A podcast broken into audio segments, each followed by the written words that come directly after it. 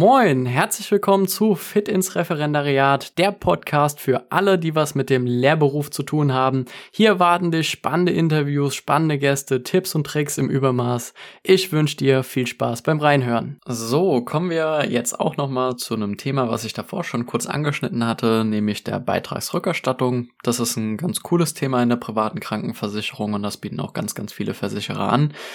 Nämlich, dass wenn du keine Leistung einreichst bei deiner Versicherung, dass du einen großen Geldbetrag zur Verfügung gestellt bekommst, beziehungsweise wieder zurückerstattet bekommst.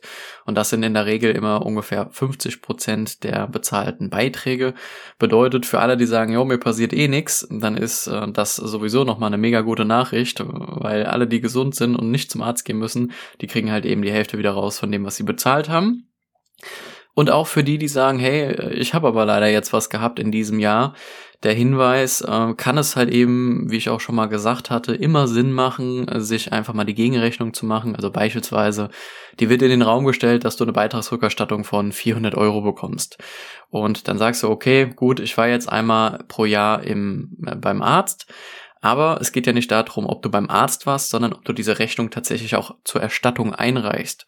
Und wenn diese Rechnung vom Arzt jetzt beispielsweise 100 Euro sind oder lass es 200 Euro sein, dann würde ich dir empfehlen, diese Rechnung bei der Beihilfestelle auf jeden Fall einzureichen, weil das ist ja deine eine Stelle, bei der du 50 Prozent der Rechnung zurückbekommst. Das bedeutet, bei einer 200 Euro Rechnung würden ja jetzt einfach mal glatte Zahlen halt eben, 100 Euro auf dem Tacho stehen für dich und diese 100 Euro, die würde ich dann halt eben nicht bei der privaten Krankenversicherung einreichen, weil so wie du 1 Euro dort einreichst, geht dir halt eben deine Beitragsrückerstattung flöten. Das bedeutet, du würdest diese 400 Euro nicht zurückbekommen. Das bedeutet, unterm Strich hast du quasi in Verrechnung 300 Euro effektiv zurückbekommen weil du die 100 Euro Arztrechnung selber gezahlt hast. Also das auch immer zu bedenken, weil äh, wenn man das Geld da quasi wieder zurückbekommt, warum sollte man sich das halt eben ja mit einer unüberdachten Aktion im Sinne davon, dass ich irgendwas einfach einreiche, weil ich es nicht wusste, kaputt machen und das Geld nicht mitnehmen.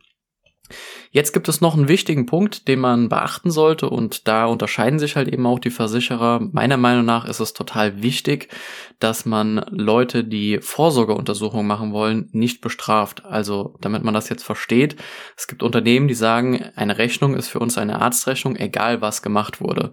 Es gibt aber auch Unternehmen, ähm, die sagen, hey, hier, das ist jetzt eine Vorsorgeuntersuchung, das heißen wir ja gut, weil wir haben lieber gesunde Kunden oder Kunden, die früh etwas feststellen und dann früh in Behandlung gehen, als dass äh, wir Kunden haben, die Angst haben, zum Arzt zu gehen und deswegen halt quasi ihre Beitragsrückerstattung gefährden und das dann nicht machen.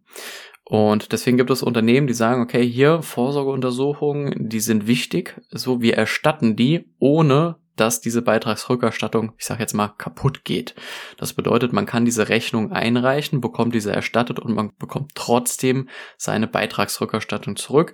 Das ist für mich ein wichtiger Punkt und auch ein gutes Merkmal für, für, ja, für eine gute Versicherung.